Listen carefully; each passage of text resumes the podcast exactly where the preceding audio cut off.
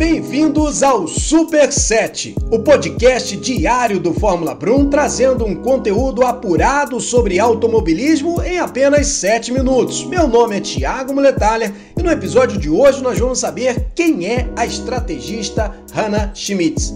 Estar sob pressão e envolvido em circunstâncias divergentes que tornem o processo de decisão algo confuso não parece ser o cenário ideal de trabalho que alguém escolheria.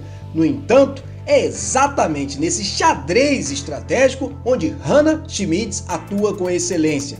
A engenheira-chefe de estratégias da Red Bull e da Red Bull Technology é o nome por trás de uma das características pela qual o time de Christian Horner é reconhecido por ser muito bom. Com mestrado em engenharia mecânica pela Universidade de Cambridge, Hannah tem especialização em análise de dados, modelo estatístico, comunicação assertiva e a solução de problemas em um ambiente de alta pressão. Durante a sua formação acadêmica, Hannah foi líder da Eco Racing, a equipe de estudantes de Cambridge que projeta, constrói e pilota veículos movidos à energia solar, e isso durante a primeira participação do time no World Solar Challenge da Austrália. Em sua apresentação profissional, Hannah descreve-se como apaixonada por entender e interpretar dados. Ela também declara que trabalhar e destacar-se em um ambiente de alta pressão e ritmo acelerado é algo que a entusiasma. Muito antes de obter seu mestrado, Hannah já mostrava aptidão para os desafios que optou como carreira. No ensino médio, ela formou-se com as notas mais altas em matemática, física química, além do idioma espanhol. Apesar do sucesso como estrategista, Hannah começou a trabalhar na Red Bull atuando em outra área. Logo após obter o mestrado, ela empregou-se na equipe em novembro de 2009. Dessa forma, Hannah participou do time de engenheiros e técnicos responsáveis pelo tetracampeonato da Red Bull no Mundial de Construtores e no Mundial de Pilotos com Sebastian Vettel, então piloto da equipe, nas temporadas de 2010, 2011, 2012 e 2013.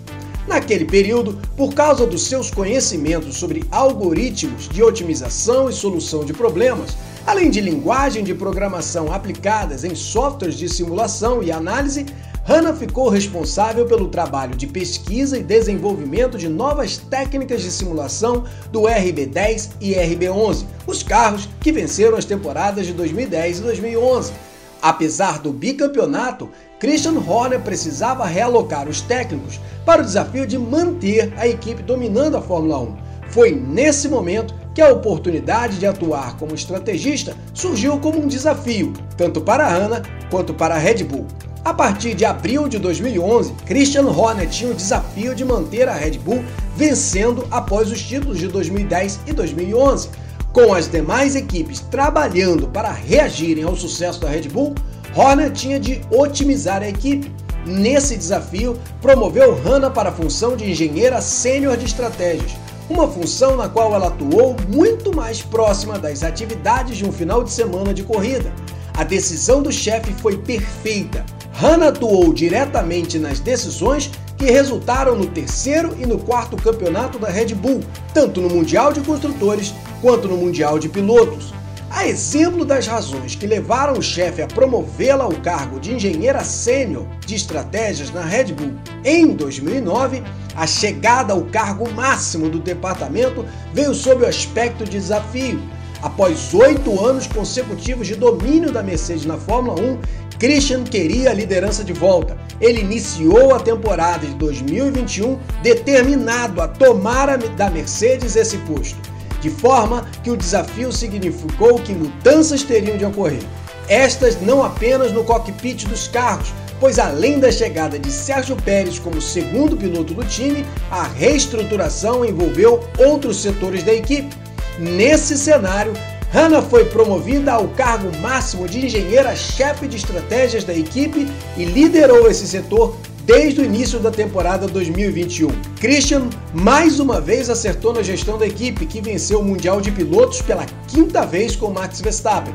Além disso, iniciou a temporada 2022 obrigando a própria Mercedes e a histórica Ferrari a terem de trabalhar muito mais se quiserem evitar o bicampeonato de Max e o retorno da Red Bull ao domínio da Fórmula 1. Apesar do domínio da Mercedes nos últimos oito anos na Fórmula 1, nesse mesmo período a Red Bull foi quatro vezes vice-campeã, três vezes terceira colocada no Mundial e apenas em 2015 a equipe foi quarta colocada. O resultado é a prova de que o time liderado por Christian Horner jamais deixou de ser competitivo na Fórmula 1. Tudo isso mérito do coletivo de funcionários e do corpo técnico da equipe. Esta é exatamente a opinião de Horner sobre o motivo da vitória de Max Verstappen no Grande Prêmio Brasil de 2019. Na volta 52 daquele Grande Prêmio Brasil de 2019, a Mercedes e Valtteri Bottas sofreu um abandono por falha do motor. Isso fez a direção de prova ordenar a entrada do safety car na volta 54.